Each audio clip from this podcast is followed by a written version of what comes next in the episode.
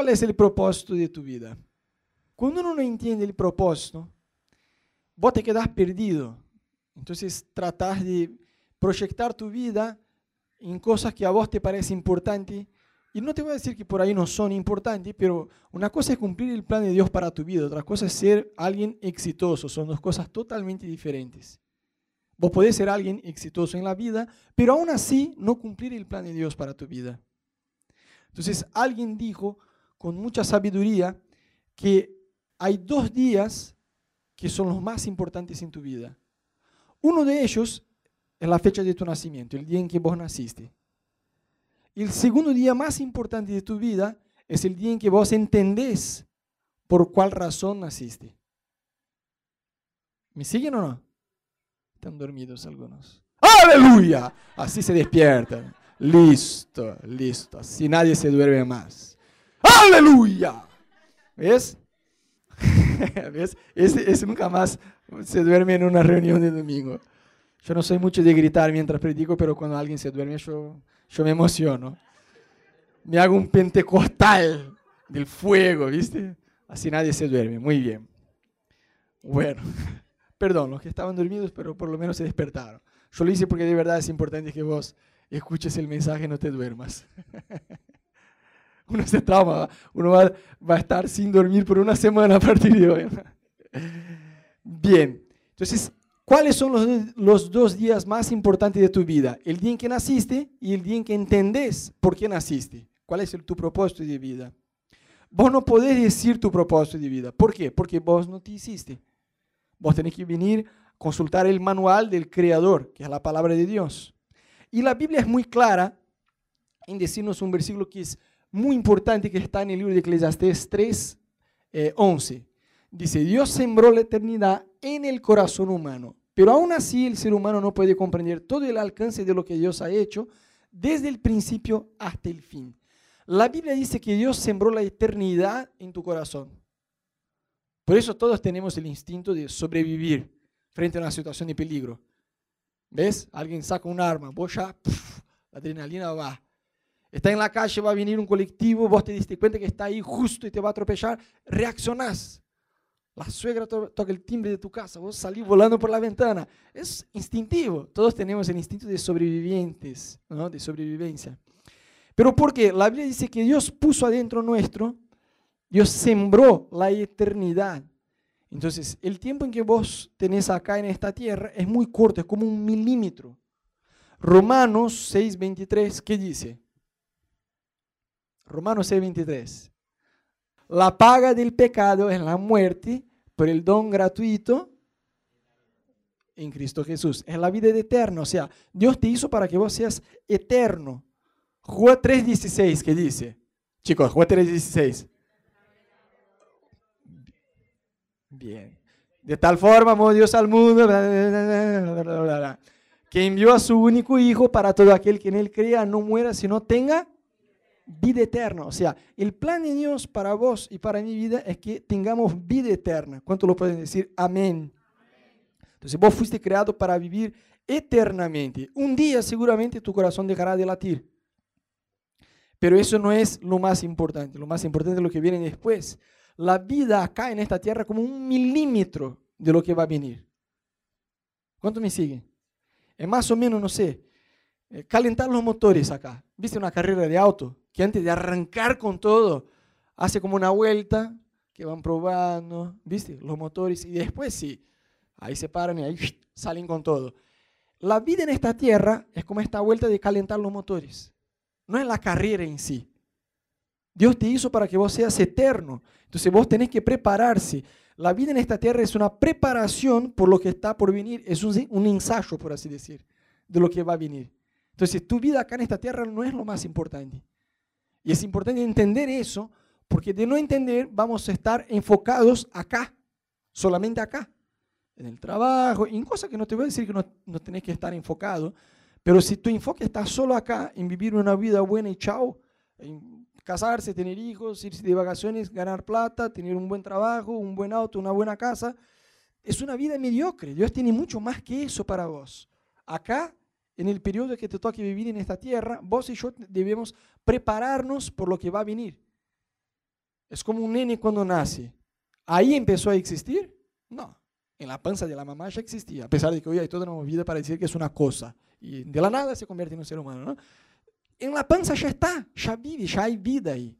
Ya se está desarrollando. Nuestra vida en esta tierra es exactamente así, como un embarazo. Nosotros vamos a nacer, nacer para la eternidad. El día que uno va ahí en el velatorio y listo. Igman falleció. No falleció, nació para la eternidad. Falleció en esta vida, pero fue su nacimiento para la eternidad. ¿Me entendés? Entonces, uno debe prepararse. Entonces, es solamente un ensayo y nos toca prepararnos. ¿Cuántos acá miraron la película que se llama Cautiva? Va, en español. En inglés es Captive. ¿Cómo, cómo es en inglés? Captive. Ah, bueno. Otro tema. Tenemos un shanky entre nosotros. ¿Ves esta? ¿Cómo es la película? Captive. Bueno. ¿Nadie la, ¿Nadie la vio? La lanzaron en 2015. ¿Cuántos acá leyeron el libro Una vida con propósito del pastor Ricky Warren? Es uno de los libros más increíbles que hay. Esta película eh, la hicieron basada en hechos reales y por este libro. Fíjate la historia que es increíble, de verdad, fíjate la historia. Hubo un chabón en Estados Unidos que en el tribunal asesinó, fue condenado y sacó un arma y asesinó el juez y asesinó el abogado y unos dos más que estaba ahí y huyó. Y hizo una rien, jefe, rien, cuando vos rendís al, al rehén. Bueno, hizo una rehén, una mujer. Bueno, hizo una rehén, la tomó de rehén en la casa de ella, pero ella no, eh, digamos, la gente no sabía que él estaba ahí en la casa de ella. O sea, él trató de huir con ella y ella estaba como su esclava ahí, ¿me entendés? O sea, una prisionera. Y la mina esta estaba participando hace unos meses de un programa de la iglesia del pastor Ricky Warren, de celebrando la recuperación porque ella era drogadita, qué sé yo, y alguien eh, había regalado a ella el libro Una vida con propósito. Al principio ella no quiso leer, después eh, como que se enganchó, ¿no? Y ahí cuando ella estaba como una prisionera de, del tipo que era un asesino, bueno, en este momento hasta el ateo se vuelve creyente, ¿no? Entonces ella se puso a leer el libro y el chavo dijo, ¿qué, está, qué estás haciendo? No, solo, solo estoy leyendo un libro. Entonces, léeme para mí. Pero acuérdate que el chabón es un asesino. Imagínate vos en tu casa con un asesino y vos sos la prisionera del asesino. Y la mina dijo, bueno, el tipo le dijo a ella, empezá a leer para mí el libro. Ella empezó a leer en voz alta. ¿Y qué resultó? El chabón este se convirtió, entendió que lo que estaba haciendo estaba mal, se entregó y, y la liberó. Bueno, es una historia y tanto.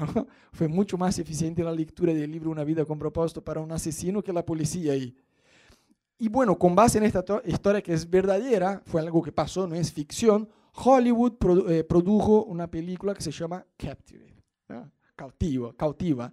Y son actores posta de Hollywood. Eh, una de las chicas, la chica que está ahí como prisionera, es una de la serie House of Cards, que todos acá son adictos a serie, que ya, ya sé. Entonces es una película muy buena y se hizo con base en este libro, Una vida con propósito. Entonces si vos no leíste todavía este libro, agárralo y lee, porque es un libro, ¡paf! es un libro no solo para leer una vez, es para leer una vez por año por lo menos, ¿ves? Porque es un libro que habla bastante del propósito de Dios para nuestra vida y cómo uno puede avanzar en este propósito. Entonces, no, lo que nosotros estamos compartiendo hoy, mucho de lo que vamos a compartir está ahí en el libro, pero obviamente allá tiene más, digamos, detalles de, de, que un mensaje con algunos minutos solo. Entonces, básicamente Dios te hizo para que vos te puedas relacionar con Él. Y lo que vamos a hacer hoy es ver cinco razones, cinco propósitos por los cuales Dios te hizo. ¿sí? Y a partir de estos cinco tenemos varios otros, pero principalmente estos cinco, eh, digamos, son cosas que de ahí se puede aplicar al resto de nuestra vida. El primer propósito por lo cual Dios te hizo es adoración. O sea, Vos fuiste creado para conocer a Dios. Conocer a Dios es lo más importante de tu vida. ¿Ves? Cuando estamos acá, estamos cantando. A mí me llama mucho la atención, es gracioso. Porque cuando uno no conoce a Dios, yo me acuerdo de mi mamá, la primera vez que la invitaron a una iglesia, mi mamá tenía mucha curiosidad respecto a eternidad, qué pasa después que uno muere, ¿viste? Hoy por lo menos a YouTube uno pone ahí experiencias casi muerte. ¿Cuántos ya miraron cosas así? De verdad, y hay experiencias increíbles, gente que miró a Jesús, es increíble. Por eso digo, es, es bastante difícil ser ateo en los días de hoy, ¿no? Porque uno hay que negar, no solo el reino espiritual del bien, sino hay que negar la existencia del diablo y todo. Y como el mundo está hoy, la verdad, resulta bastante difícil negar no solo la existencia de Dios, sino la del diablo también. Pero bueno, mi mamá en aquel tiempo no había YouTube, nada de eso, entonces ella tenía mucha curiosidad de lo que pasa cuando uno fallece, bueno. Y había un tío que era creyente y empezó a predicarle a ella. Y ella decía, wow, había tanta sabiduría en las respuestas de, mi, de, este, de este tío, ¿no? Y él la invitó a ir a una iglesia. Pero mi mamá, digamos, sin conversa, a pesar de que tenía curiosidad eh, de Dios, tenía como este prejuicio, bueno, voy a una iglesia evangélica. Para mi mamá era cosa de gente pobre y ignorante, ¿me entendés? Bueno, son unos ignorantes. De verdad, tenía bastante prejuicio mi mamá. Y cuando entra en la iglesia, tiene el tiempo de adoración, la gente con manos alzadas, llorando. Y mi mamá en un primer momento fue como, uff, ¿a dónde vine? Por Dios, literalmente por Dios, ¿no? ¿Dónde vine? Y dice, wow, qué fanáticos. Pero con el paso del tiempo, las canciones, la letra, la melodía, la presencia de Dios en aquel lugar, mi mamá empezó a llorar y, bueno, se dio cuenta, estas personas tienen algo que yo no tengo. Porque la gente alababa a Dios, no es que estaban ahí como, en el WhatsApp o mascando el chicle, cualquier cosa, la gente realmente alababa a Dios de todo el corazón. Y como dice la Biblia, Dios habita en medio de la alabanza de su pueblo. Entonces, había una presencia de Dios muy fuerte y mi mamá, a pesar de tener un gran prejuicio, en este día ella se dio cuenta, a pesar de que su primera reacción fue, son fanáticos, enseguida fue, no, ellos tienen algo, ellos conocen algo que yo todavía no conozco. Entonces, cuando uno conoce a Dios, es como una respuesta, vos alabás a Dios. Es imposible tener un encuentro con Dios y que no pase dos cosas. La primera, convicción de pecado. Por eso yo veo gente que va en la iglesia desde niño. Lo peor que hay no es un inconverso, un ateo, alguien testarudo, no es. Lo peor es alguien religioso, que no tuvo una experiencia real con Jesús.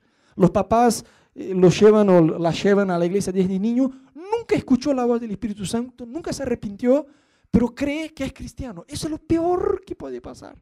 Porque va a estar en la iglesia de por vida diciendo, no, eso ya lo sé, eso y no hay fruto, no hay fruto del Espíritu, no, no fluyen los dones, no conoce el básico de la Biblia. Si vos preguntar, ¿por qué Jesús vino? Pifea ya en la respuesta. ¿Por qué Jesús vino?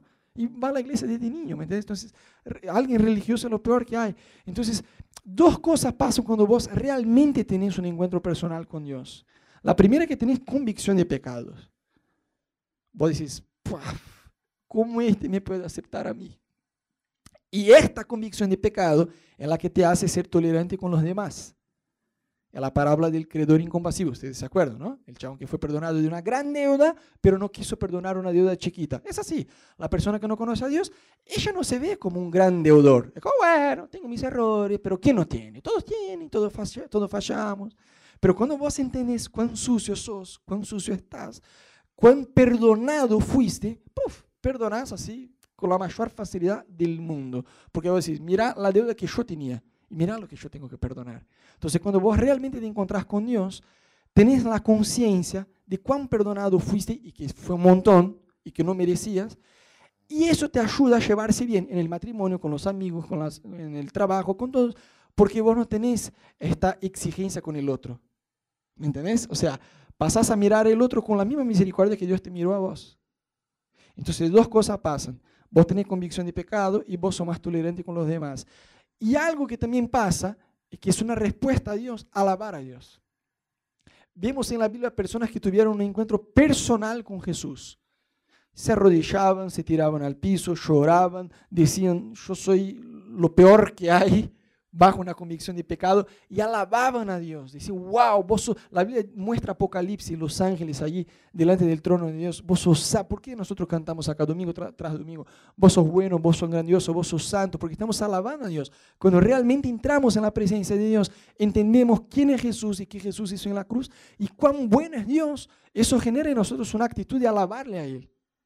Pero si somos flojos, tibios con Dios o religiosos, si no entendemos bien, bueno, voy a la iglesia, porque con la mentalidad religiosa, ¿no? Está bueno ir a la iglesia. La pasamos bien, contamos un par de chistes, tomamos mate, disfrutamos, pero sin tener esta relación personal con Dios, ¿no entendés? Pero vos, el primer propósito de tu vida es que vos fuiste creado para conocer a Dios. Eso es lo más importante de tu vida. Oseas 6.3 dice que debemos conocer y proseguir en conocer a Dios. Viste que cuando vos conoces, cuando vos conoces a alguien nuevo, vos conoces de una, ¿sí? parece buena onda, parece un buen tipo, parece una buena mina, y ahí vas a conocer mejor. Y con el paso del tiempo conoces cada vez más, ¿sí o no? ¿Cuántos acá son casados o tienen novio o novia? Profético esto, ¿no? Cuando vos conoces, bueno, es linda, o decís, es lindo, después vos vas a conocer mejor.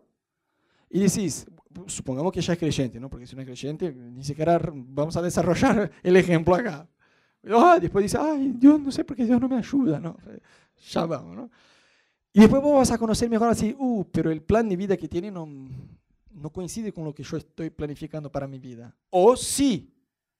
¿Me entiendes? O si no, esta suegra, olvídate. Yo encuentro otra. encuentro otra mujer, pero esta suegra no da. ¿Qué sé yo? Vas a ver si coincide, pero digamos, vos vas a conocer más la persona con el tiempo. ¿Cuántos acá conocen Ricardo Darín, el actor? ¿Sí? ¿Conocen? ¿Dónde está ahora? No saben. ¿Y dónde va las próximas vacaciones? No saben. ¿Y qué comió ayer? ¿Cuál es su plato, plato favorito, su comida favorita? ¿No saben? ¿Y las próximas vacaciones dónde va? Bueno, no conocen a Darín. Saben quién es, digamos, la figura pública Ricardo Darín, pero no lo conocen. Muchos son así con Jesús. No, yo sé, Jesús es el Hijo de Dios, vino al mundo, murió por nuestros pecados, puede darte respuestas correctas, pero sin revelación. No sé si me explico. Jesús es el Hijo de Dios, vino, murió en la cruz, ¿no? Subió al cielo, qué sé yo. Yo sé la historia. Pero yo siempre digo que una cosa es conocer la historia de Jesús, otra cosa es conocer el Jesús de la historia. Son dos cosas totalmente diferentes.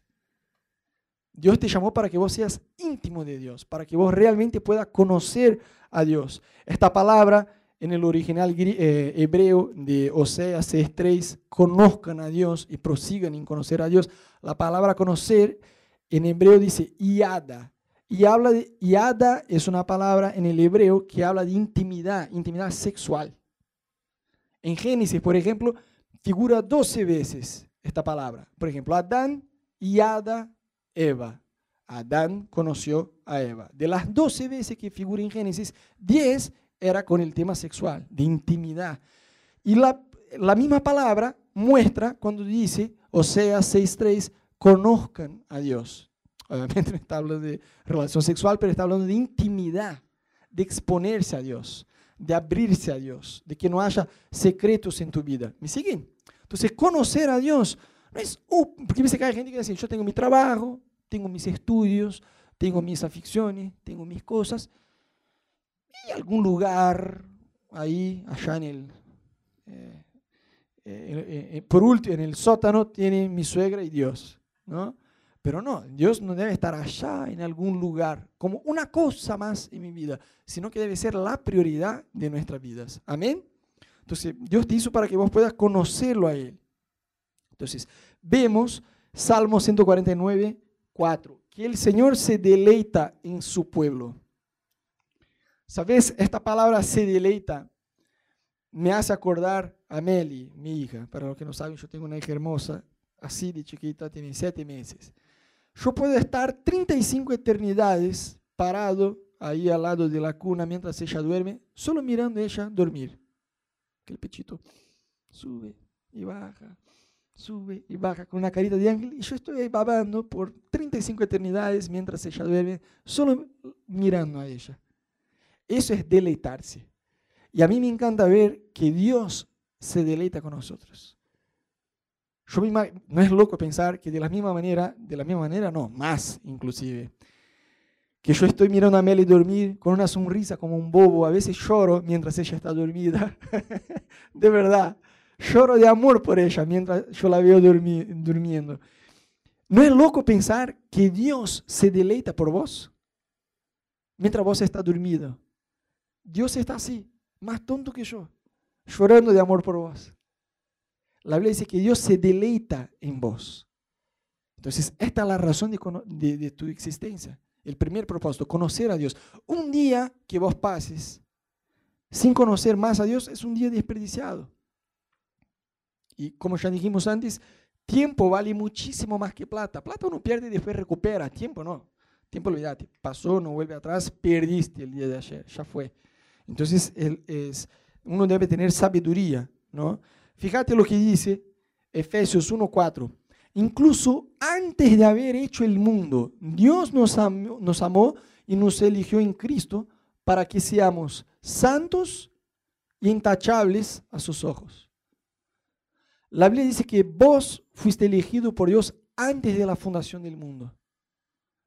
Viste en el colegio cuando se armaba equipos de fútbol y había el capitán de cada equipo y ellos iban eligiendo. Dice, bueno, yo quiero Uli.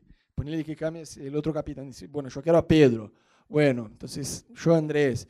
Y siempre se quedaba uno ahí por último. Y bueno, pues, el que te toca, bueno, eh, vos sobraste, fuiste el último, viniste. Quizá vos te sentís así, ¿sabes qué? No importa.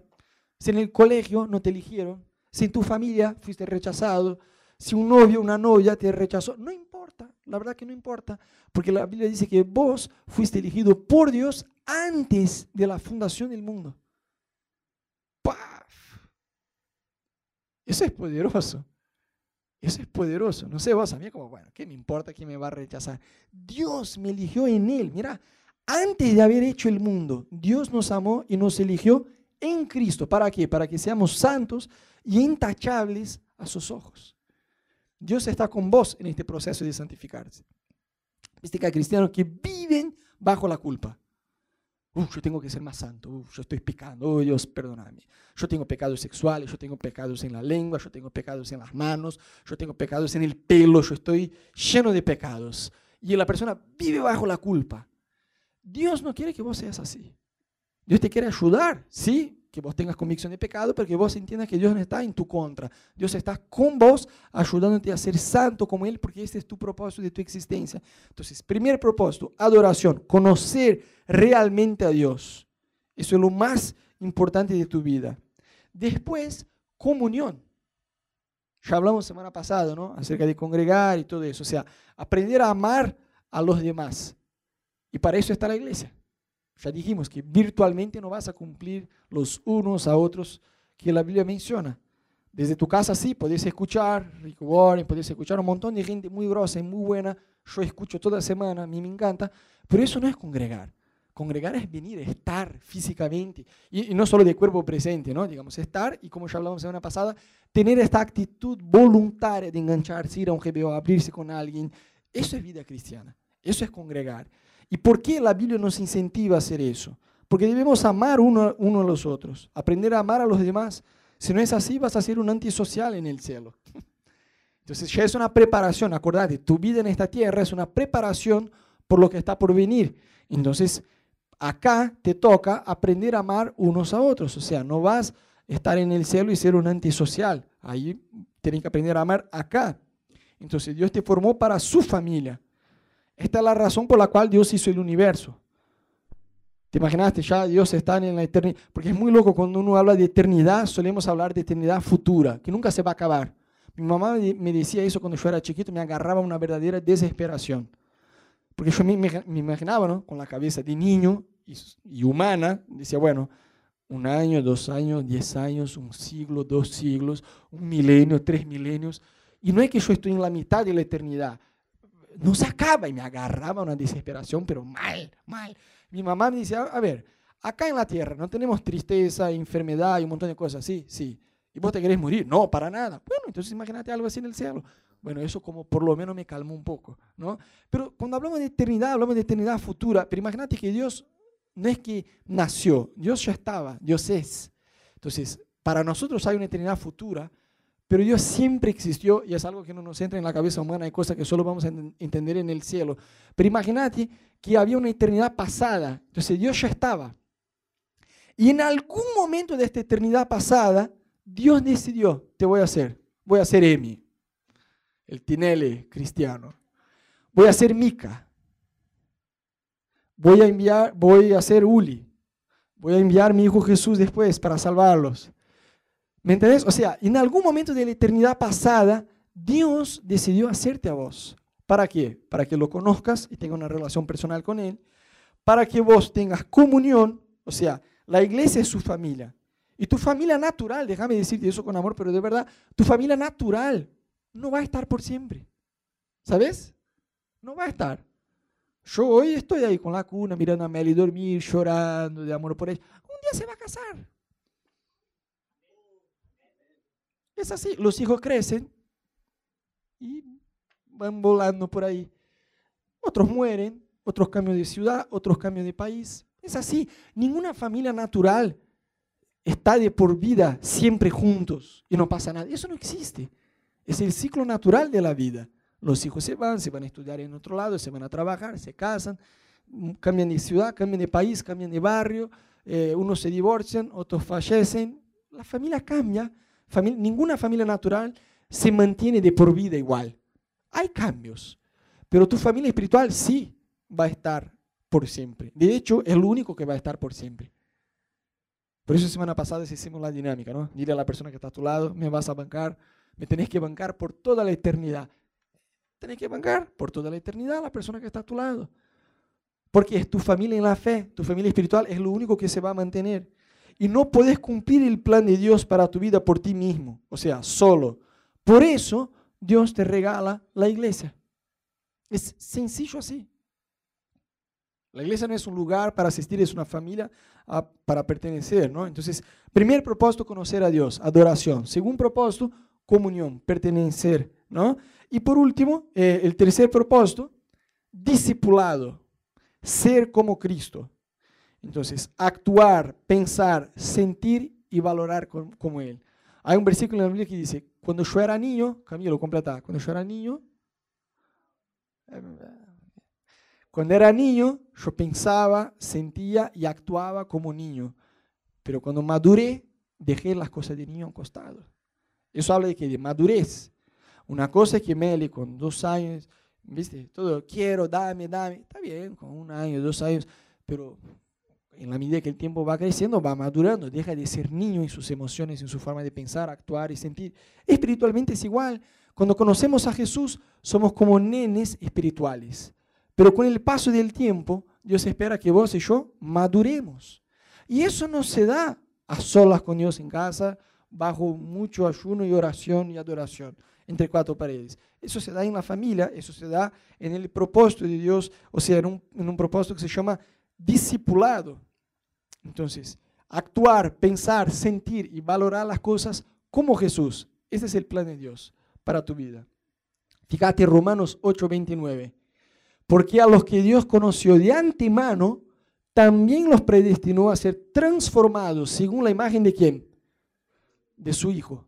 Para que Él sea el primogénito entre muchos hermanos. O sea, Dios está muchísimo más preocupado con tu carácter que, que con tu comodidad. El plan de Dios es que vos y yo seamos parecidos a Jesús, seamos transformados como a la imagen de, Dios. Dios quiere desarrollar su carácter en nosotros. Si vos te fijas, Jesús, Dios no eximió a Jesús de pasar por dificultades, ¿sí o no? Jesús se frustró con personas. Sí, fue traicionado, fue abandonado, fue rechazado, fue maltratado. Pasó por varias situaciones, inclusive murió en la cruz. Entonces, ¿por qué nosotros vamos a pensar que Dios nos va a dar solamente comodidad tras comodidad? No va. Es parte del plan de Dios que vos y yo maduremos y entremos en este proceso de discipulado donde vamos a ser transformados por Dios acorde a su imagen, tener el carácter de Dios en nuestras vidas. Amén. Fíjate lo que dice este versículo, 2 Corintios 3, 18. Así, todos nosotros, con el rostro descubierto, reflejamos como un espejo la gloria del Señor. Somos transformados a su semejanza, con más y más gloria por la acción del Señor, que es el Espíritu. A mí me encanta eso por la acción del Señor. Esa transformación no se da solamente por un esfuerzo propio. Es decir, yo voy a ser transformado por Dios. Vos no tenés el poder de cambiarse. ¿Cuántos acá ya pecaron y vos dijiste, jamás vuelvo a hacer eso? En el nombre de Jesús, Dios, perdóname, pero te lo juro, fue la última vez que yo hice. Diez minutos después, bueno, Señor, mejor de tres. Ahora es la última. Se pasa una semana, oh Jesús, vos no sabes, de vuelta, ¿no? Bueno, entonces ahora es la última de las últimas. ¿A cuántos ya? A todos. Porque vos no tenés el poder de cambiarse. El Espíritu Santo no va a venir sobre tu vida porque vos te esforzás. Obvio que uno debe esforzarse por caminar con Dios. Pero el Espíritu Santo viene justamente porque vos no podés hacer solo. Hay gente que dice, no, no, eh, yo tengo este, este pecado en mi vida, esta dificultad en mi vida. Entonces, si yo dejo de hacer eso, el Espíritu Santo va a venir y me va a llenar. No, no, no, no, es todo lo contrario. Porque vos tenés esta dificultad. Vos necesitas ser lleno del Espíritu Santo para que Él te ayude a dejar este pecado. ¿Me siguen? La religión es muy orgullosa porque te enseña a conquistar cosas. Orar X veces en el sentido de esta ciudad, arrodillarte, repetir esta oración 50 veces y con eso vos, vos vas a lograr el perdón. No, la gracia es todo lo contrario. Alguien dijo, ¿no? La religión es el hombre buscando a Dios. El evangelio es Dios buscando al hombre. Son dos cosas totalmente diferentes. Si alguien me pregunta, Rodo, ¿vos tenés religión? Para nada. Ah, pero vos sos pastor, tenés una iglesia. Sí, pero no tengo religión. Yo soy hijo de Dios. Clarín.com me llama de evangélico, evangelista. Clarín.com, la Biblia me llama de hijo de Dios. ¿Me siguen? Entonces, conocer a Dios, aprender a amar a los demás, o sea, comunión, discipulado, es decir, madurar, ser transformados por Dios. Y cuarto propósito, servicio. Dios también te hizo para que vos puedas servirle a Él. Es más, en el cielo por toda la eternidad vamos a servirle a Dios. Dice que cuando uno ve una película que habla del cielo es raro, ¿no? Todo es blanco, con nubes y pensamos que vamos a tener alas y vamos a estar ahí tocando arpa. Arpa se dice igual. Vamos a estar tocando arpa, flotando en el aire entre nubes blancas. Qué aburrido, eso es el infierno, no es el cielo. Dios es el autor de todos los colores. Dios es eh, creativo. A Dios le encanta la diversidad. En el cielo nosotros vamos a, vamos a servirle a Dios y nos va a recontra encantar. ¿Estamos? Entonces, servirle a Dios. Dios te hizo para que vos le puedas servir a Él. Y eso habla de ministerio, o sea, de tener un llamado en Dios. Obviamente cada uno va a servir de diferentes maneras. Algunos van a servir a Dios a través del arte, otros van a servir a Dios a través de, la gastronomía, otros van a servir a Dios a través de un ministerio eh, eh, puntual en la iglesia, alguien va a servir. No sé, Dios seguro te regaló talentos y habilidades que vos tenés que usar para el reino de Dios, para honrarle a Dios. ¿Por qué? Porque vos sos original. Vos sabés que vos tenés una huella digital que es tuya y de nadie más. Hay billones y billones de seres humanos en el mundo, pero nadie tiene tu huella digital. Nadie tiene exactamente tu personalidad. Ah, Rodo, pero vos no sabés, yo tengo un hermano que es mellizo. No importa, hasta los mellizos no son iguales. En personalidades, en carácter, en sueños. Dios te hizo único, vos sos único. Tenés una huella digital única. ¿Por qué? Porque vos fuiste creado para vivir un plan original.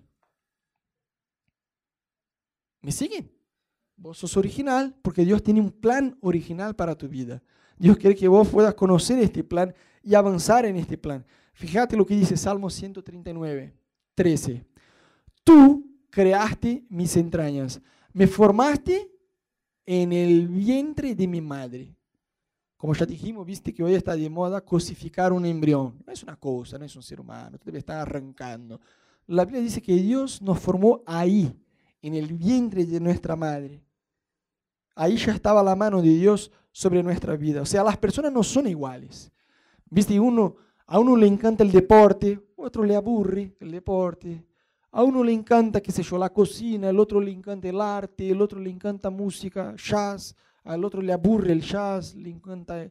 O sea, cada persona está compuesta, está formada de una manera. ¿Por qué? Porque Dios es un Dios creativo. Dios hizo cada uno según su voluntad. Y Dios usa todo. Déjame decirte eso, querido. Quizás vos pasaste por situaciones duras. Y vos decís, bueno, pero si Dios es bueno y Dios te dio un plan para mi vida, ¿por qué me pasó eso, eso? Y ahí me contás una película de terror, de lo que ya te pasó en el pasado, ¿no? Déjame decirte que Dios es tan, pero tan sabio, tan soberano, que Dios puede usar inclusive tu dolor, tus malas experiencias para bendecir a otras personas. De tan sabio que Dios es. Entonces, inclusive nuestro dolor es algo que en las manos de Dios puede ganar vida, puede bendecir a otras personas. Y yo sirvo a Dios sirviendo a los demás. ¿no? Primera Pedro 4:10, fíjate que dice, cada uno ponga al servicio de los demás el don que haya recibido, administrando fielmente la gracia de Dios en sus diversas formas. Entonces vos no sos menos porque vos no predicás, vos no sos menos porque vos no sos músico, vos no sos menos porque hay un ministerio que está ahí. Que, que, no importa, vas a decir, Rodo, mi don es servicio, a mí me, me encanta venir, limpiar, arreglar la silla, es servicio igual. ¿Cuántos acá están cómodos sentados donde están? ¿Sabés por qué vos estás cómodo ahí? Porque alguien se tomó el trabajo de arreglar. Y eso no es menos importante del que está predicando. Eso no es menos importante del que está ahí en el teclado. Eso no es menos importante de alguien que da los anuncios. Eso no es menos importante. ¿Me siguen? Todo es importante. Dios te regaló talentos y capacidades que vos podés usar para bendecir a la vida de, otras personas. Entonces, uno sirve a Dios sirviendo a los demás. Entonces, eso tiene que ver con ministerio. Obviamente no son todos que son llamados a ser pastores, no son todos que son llamados a tener un ministerio, digamos, eclesiástico, por así decir, ¿no? Pero sí, vos tenés un ministerio, aunque sea con tu trabajo, aunque sea en la facultad, aunque sea con un talento natural que Dios te regaló. Eso, ponele a servicio de Dios. ¿Por qué? Porque Dios no te regaló de la nada. Vos no podés ser el hermano de la uña, ¿no? Ah, bueno, si somos el cuerpo de Cristo, yo soy la uña del pie izquierdo, del dedo más chiquito que hay, como si estoy o no estoy, da igual. No, no existe, no existe eso. Lo que tenés que descubrir cuáles talentos y cuál es el propósito que Dios tiene para vos. Pero sí, Dios sembró adentro tuyo capacidades, talentos, habilidades, para que vos puedas ser alguien fructífero. Pero vos tenés que descubrir el plan de Dios para tu vida para poder poner estas habilidades a servicio de Dios. Amén. Y por último, más allá del servicio, misión. Fíjate, Juan 17 y 18. Jesús diciendo, ¿no? Como tú me enviaste al mundo, yo los envío también al mundo. ¿Por qué no estamos en el cielo ya? Jesús ya no vino, ¿sí o no? ¿Sí o no? Están dormidos. Ya no perdonó nuestros pecados. ¿Y por qué no estamos en el cielo? Porque tenemos una misión. Sencillo así. Hasta que no cumplamos esta misión, no nos vamos de esta tierra. Tenemos que cumplir el plan que Dios ya diseñó para nosotros. Entonces, fíjate, Hechos 20, 24. Pero mi vida no vale nada para mí a menos que la use para terminar la tarea que me asignó el Señor Jesús. La tarea de contarles a otros la buena noticia acerca de la maravillosa gracia de Dios.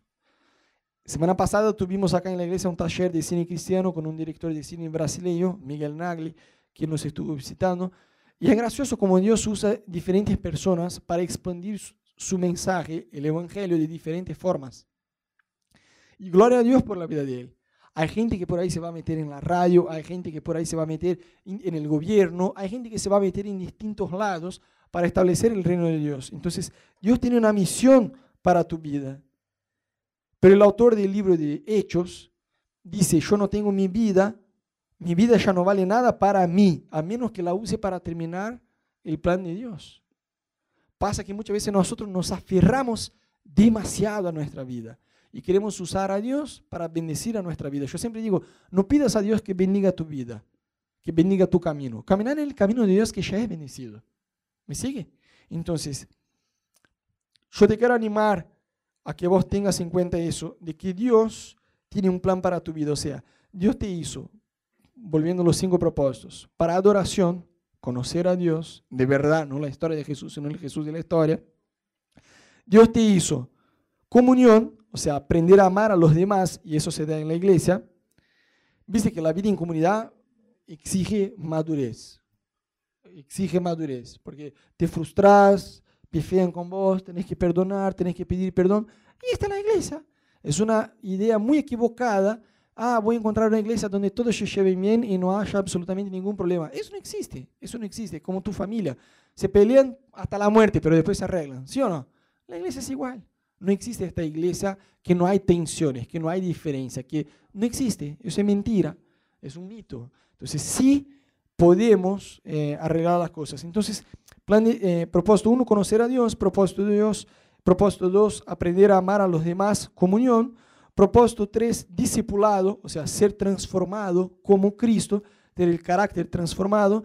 Propósito 4, ministerio, o sea, Dios me hizo para servirle a Él. Y propósito 5, Dios me hizo para una misión. Hay algo que solamente vos vas a hacer. Nadie más va a hacer. Yo no puedo vivir tu vida, vos no puedes vivir mi vida. Hay una tarea que Dios te preparó para que vos la cumplas. Amén. ¿Cuánto lo creen? ¿Cuánto quieren vivir este propósito? Entonces yo quiero orar con ustedes. Te quería animar, no, no de ser posible, te lo juro que voy a ser bastante prolijo, pero de ser posible, traten de no eh, charlar, ir al baño, WhatsApp.